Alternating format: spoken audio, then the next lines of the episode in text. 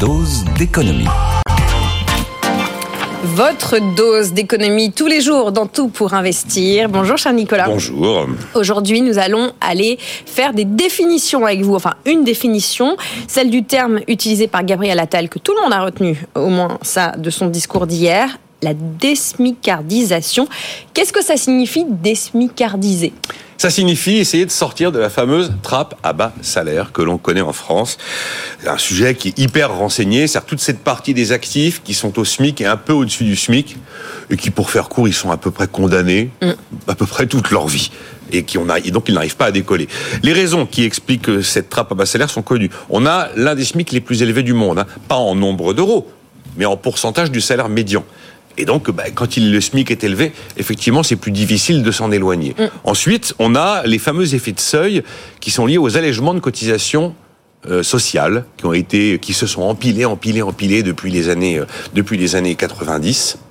Et euh, ces, ces, effets de seuil des allègements de cotisations sociales euh, font que globalement, ça coûte très cher d'augmenter soudainement un salarié, notamment de le passer à un peu plus d'un SMIC, parce que ça déclenche des cotisations pour lesquelles on est exonéré quand on est à un SMIC et qu'on doit commencer à payer quand on s'en éloigne.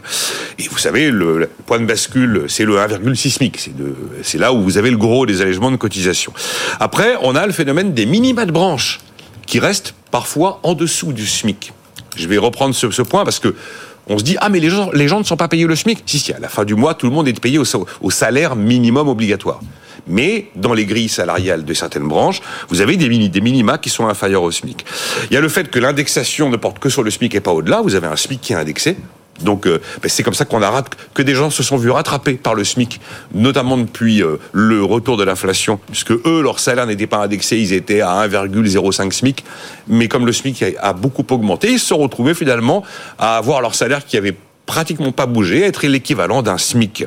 Et puis après, le problème de fond, c'est un manque de qualification et de formation d'une partie des actifs. Donc aujourd'hui, on a 17,3% des actifs au SMIC. C'était 12% en 2021, principalement lié dans cette période au phénomène d'indexation. Bon, l'idée, c'est de sortir de ce qu'on appelle aussi, puisqu'on parle de vocabulaire dans cette séquence, de la trappe à pauvreté. C'est exactement ça, mais ça va être hyper compliqué hein, pour toutes les raisons que je vous ai indiquées, parce que les raisons sont connues. Pour y apporter des réponses et des solutions, c'est beaucoup plus balèze, j'ai envie de dire. La réalité aujourd'hui, c'est qu'une entreprise qui paye un salarié un SMIC, soit 1398 euros net par mois, pour un temps plein à 35 heures. Je rappelle que le SMIC, c'est un salaire horaire, pas mensuel. Hein. Donc, je lui donne 100 euros net de plus à mon salarié. Moi, employeur, ça me coûte 238 euros. Pourquoi? Parce que je me retrouve avec des exonérations de cotisation qui n'existent plus. Le salarié qui est à un SMIC voit augmenter son salaire net de 100 euros net. Quelles conséquences pour lui? Il va perdre 39 euros de prime d'activité, il va payer 26 euros de cotisation sociale supplémentaire. Vous avez là l'incarnation de cette fameuse trappe à bas salaire. Bon, et on, sent que la motivation politique de Gabriel Attal, c'est que le travail paye vraiment, vraiment mieux que l'inactivité. Euh, maintenant, il va falloir trouver des outils. Il va falloir trouver des, outils. Vous le rappelez, hein, le SMIC pour 35 heures en net, c'est à peu près 1400 euros pour 400, euh, pardon, pour 35 heures. Pour un temps plein, oui, absolument. Pour un temps plein. Donc cette trappe à pauvreté, vous venez de nous la décrire. Euh, qu'est-ce que Gabriel Attal a en tête pour favoriser le travail? Alors, sur la désmicardisation, il y a une seule mesure qu'il a mise en avant, c'est l'histoire de tordre le bras des branches qui ont encore des minima inférieurs au SMIC. Juste un point sur cette histoire. Euh, vous prenez une branche, je ne vais pas en citer, mais il y en a une, au, moins 90 hein, qui sont actuellement dans cette situation. Euh, elle a toute une grille de salaire. Et puis, ben, les premiers échelons de hiérarchie, vous en avez 5 sous le salaire minimum. Mm, mm. Ça veut dire que euh, vous, Lorraine, vous êtes à l'échelon 1, moi je suis à l'échelon 2, notre petit camarade est à l'échelon 3, l'autre à l'échelon 4 de cette branche, et l'autre à l'échelon 5. Vous êtes d'accord qu'on est hiérarchiquement, on n'a pas le même niveau. Eh ben, on a tous le SMIC. Mm. On a tous le salaire minimum dans notre poche à la fin du mois, parce que ce sont des minima qui sont en dessous. Donc, évidemment, vous écrasez complètement les salaires.